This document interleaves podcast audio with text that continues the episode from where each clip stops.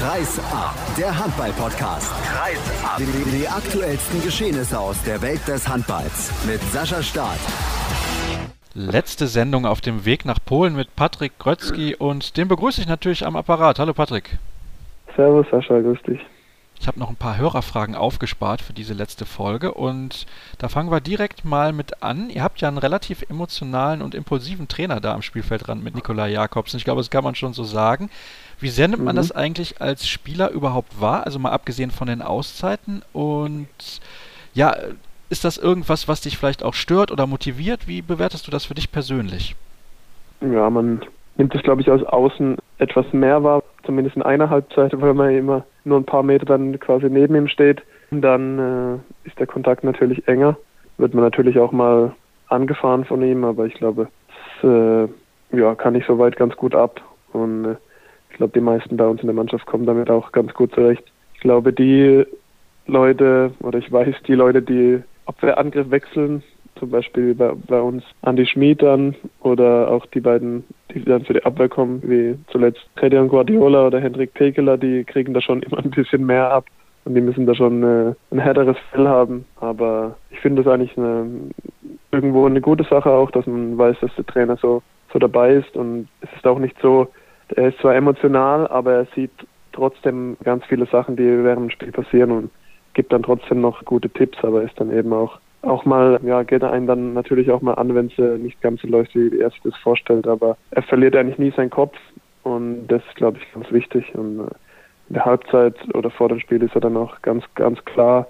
Und nach dem Spiel hat er vielleicht dann, braucht er fünf Minuten und dann ist er wieder ganz, ganz ruhig. Und jeder, der ihn privat kennt, äh, der weiß, dass er sowieso da komplett anders ist als während dem Spiel. Und es geht bei ihm auch ganz schnell nach dem Spiel, dass er wieder dann ja, der Privatmensch Nikola Jakobsen ist. Und ich glaube, das ist auch ja, eine sehr, sehr positive Eigenschaft, die er hat.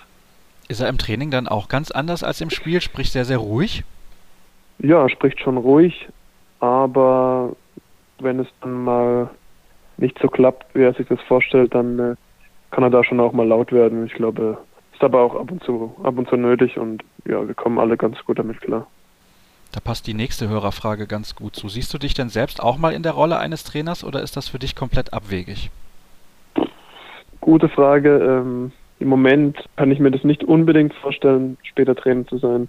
Ja, weil ich einfach gerne auch mal was anderes in meinem Leben machen möchte, außer nur Handball. Das mache ich schon seit ich ganz klein bin und deshalb wäre es äh, schön, auch mich mit ein paar anderen Dingen nochmal zu beschäftigen. Aber ich habe ja hoffentlich noch ein paar Jahre in meiner Karriere vor mir und vielleicht ändert sich dann diese Meinung auch in den nächsten Jahren irgendwann. Aber im Moment habe ich die Meinung oder bin ich der Überzeugung, dass ich gerne mal was anderes machen würde, auch nach der Karriere als Handball. Ich weiß nicht, ob es schon eins gibt, aber vielleicht könntest du Deutschlands erstes Raclette-Restaurant aufmachen. ja, wäre interessant, ja, auf jeden Fall. Was sind denn andere Sportarten, die dich eigentlich noch interessieren? Du hast jetzt gesagt, du spielst ja seit du klein auf bis Handball. Gibt es noch andere Sportarten, die dich begeistern? Basketball, das weiß ich, aber gibt es noch irgendwelche anderen, die du selber aktiv vielleicht auch gerne machst? Äh, ich bin eigentlich ein riesen Fußballfan. Vor allem, das steht äh, ganz weit vorne bei mir. Ja, ich habe auch bis zur, ja, bis, bis zur D-Jugend oder so auch Fußball und Handball gespielt, bis es mit dem Handball zu viel wurde. Das ist schon äh, die Leidenschaft für den Fußball ist aber immer noch da geblieben. Das ist sowas, was ich äh, wirklich sehr intensiv verfolge, sei es die Bundesliga, sei es auch die englische Liga. Da bin ich schon äh, ziemlich dabei und äh, ja, nerv meine Freundin auch ab und zu mal, wenn ich dann äh, schon wieder Fußballspiel gern schauen möchte und sie das nicht unbedingt ganz verstehen kann. Das ist so eine, so eine Sache, was mich wirklich interessiert. Und jetzt seit ein paar Monaten seit auch American Football äh, im deutschen Fernsehen regelmäßiger jetzt ein bisschen kommt, habe ich das auch öfter mal angeschaut und finde das wirklich auch sehr interessant. Aber im Großen und Ganzen bin ich einfach auch ein riesen Sportfan und freue mich fast über alles, was, äh, was im Fernsehen kommt. Darf man den Verein deines Herzens nennen oder besteht dann die Gefahr, dass viele Hörer sofort abschalten? ja, das ist die Frage. Aber ich bin zufriedenes und stolzes Bayern-Mitglied. Oh, um Gottes Willen. Dann weiß ich nicht, ob ich jetzt die Sendung sofort abbrechen muss. Aber komm, dann wechseln wir lieber das Thema. Und okay. zwar würde ich gerne wissen, beziehungsweise ein Hörer würde das gerne wissen. Kommt auf dich nach dem Abgang von Uwe im Sommer bei deinem Club eine andere Rolle auf dich zu? Vielleicht wirst du irgendwie ein bisschen das neue Gesicht auch des Vereins. Kann das sein? Das kann ich so noch nicht ganz beantworten, weil ich weiß es ja nicht, wie das, wie das dann ab Sommer sein wird. Aber sicher bin ich dann äh, bei uns in der Mannschaft der, der Spieler, der am längsten im Verein ist, seit 2007 mit äh, zumindest von aktiven Spielern. Und das ist dann sicher eine, ein bisschen andere Situation, wie alles andere dann sein wird. Ich übernehme auch jetzt schon innerhalb der Mannschaft Verantwortung sicher wird es dann vielleicht ein bisschen mehr kommen, wenn auch außerhalb vom Spielfeld, wenn Uwe dann weg ist im Sommer, aber das lasse ich alles entspannt eigentlich auf mich zukommen. Dann blicken wir mal ein bisschen wieder auf dieses Thema Polen, was ja das eigentliche Thema unserer Sendung ist. Wenn du zu den Turnieren gefahren bist in der Vergangenheit, dann hat man ja häufig Sachen, die dürfen nicht fehlen im Koffer. Was ist das denn bei dir? Das war das immer bei mir. Also ehrlich gesagt gar nichts so Besonderes. Wichtig ist eben, Uwe und ich hatten die letzten Jahre, weil wir uns ja auch ein Zimmer teilen bei der Nationalmannschaft, hatten wir immer irgendeine Serie vorher rausgesucht, die wir während dem Turnier dann zusammen angeschaut haben das war so ein, so eine, das war immer meine Aufgabe dann, das über iTunes runterzuladen oder irgendwie anders zu besorgen. Und das war so eine Sache, was, was nicht hätte fehlen dürfen, auf jeden Fall. Kannst du dich erinnern, was ihr letztes Jahr in Katar gesehen habt? Ja, letztes Jahr hatten wir True Detectives gesehen. Aktuell dein Tipp? Ich bin jetzt gerade fertig geworden mit House of Cards. Oh, ich, sehr äh, gut. Richtig, richtig gut. Sehr gut. Und habe jetzt dadurch, dass ich ein paar Tage mit dem Gips auch ein bisschen eingeschränkter war, dann auch noch eine Serie angefangen, die heißt Ballers. Da geht es über das Leben von American Football Spielern auch und so ein bisschen als Komödie aufgezogen mit Dwayne The Rock Johnson als quasi Hauptdarsteller, der einen, ja, quasi ein Management oder ein Berater von äh, den äh, Footballspielern dann spielt. Kommen da auch schlechte Journalisten drin vor? Weil dann gucke ich das nicht. Nee, da kommt nur eine Journalistin vor, die ich bis jetzt gesehen habe, und das ist die Freundin von Dwayne, Dwayne The Rock dann. Da muss ich mir das nochmal überlegen, ob das was für mich ist. Gut. Ja, wer ist denn, kommen wir mal aufs Sportliche zu sprechen, dein Favorit auf den EM-Titel? Es geht ja im Prinzip morgen schon los. Ja, schwierige Frage finde ich dieses Jahr, weil alle Mannschaften irgendwo mit, oder ganz viele Mannschaften zumindest mit einem Verletzungsproblem zu kämpfen haben.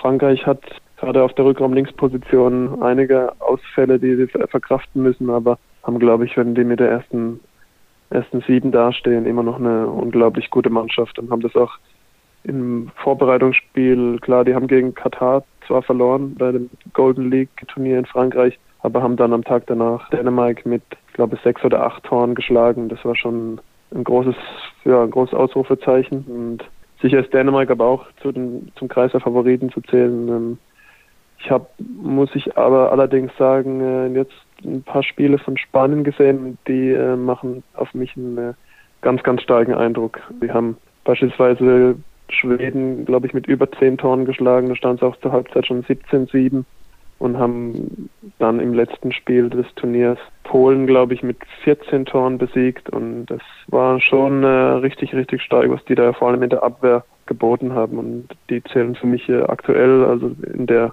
der Form, in der sie sich befinden, zu den großen Favoriten. Aber sowas muss man dann natürlich auch erstmal beim Turnier bestätigen. Und für das vorher äh, wird leider keine Medaille vergeben.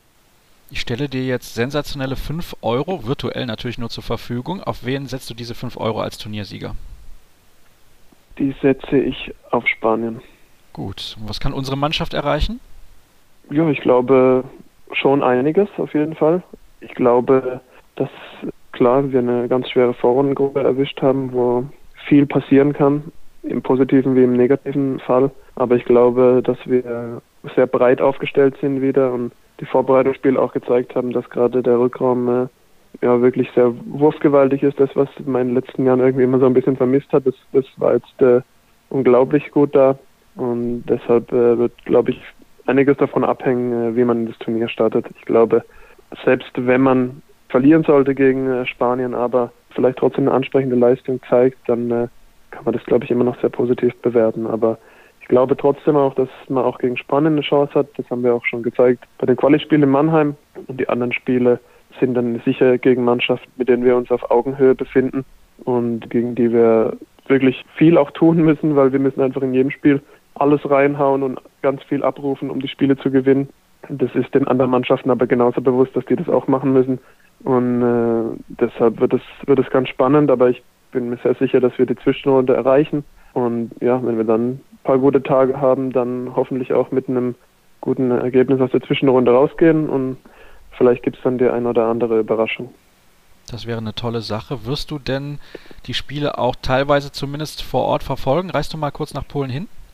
Äh, ja, ich werde am Montag zu dem Spiel gegen Schweden äh, werde ich in Polen sein. Da gibt es, glaube ich, ein kleines Stell dich ein. Da haben sich einige angekündigt, was dieses Spiel gegen Schweden angeht. Und vielleicht bringst du der Mannschaft ja auch ein bisschen Glück und ja, ich bin im Prinzip relativ optimistisch, was das Turnier angeht, denn ich finde, wir haben eine gute Truppe beisammen und auch wenn die anderen Mannschaften natürlich jede Menge Qualität haben, müssen wir uns, glaube ich, vor den meisten Gegnern nicht verstecken. Dann soll es das gewesen sein mit unserer kleinen Miniserie. Ist aber bestimmt nicht das letzte Mal, dass Patrick hier bei uns zu Gast gewesen ist. Ich möchte mich auch im Namen der Hörer nochmal recht herzlich bei dir bedanken, dass du das hast über dich ergehen lassen, gerade auch nach der Verletzung und nach dem EM aus. Das ehrt dich natürlich sehr und mir bleibt noch der Hinweis, auf die erste Sondersendung zur Euro aus Polen.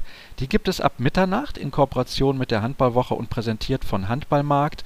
Es wird fast jeden Tag eine Sendung geben mit exklusiven Stimmen, natürlich der deutschen Spieler und von einigen Kollegen, die auch vor Ort sind. Die große Vorschau dauert mehr als 90 Minuten. Er braucht also viel Geduld, aber ich kann sagen, dass es sich auf jeden Fall lohnt. Alle Infos bekommt ihr wie immer auf facebook.com slash kreisab und auf twitter at kreisab.de und in diesem Sinne sage ich bis morgen.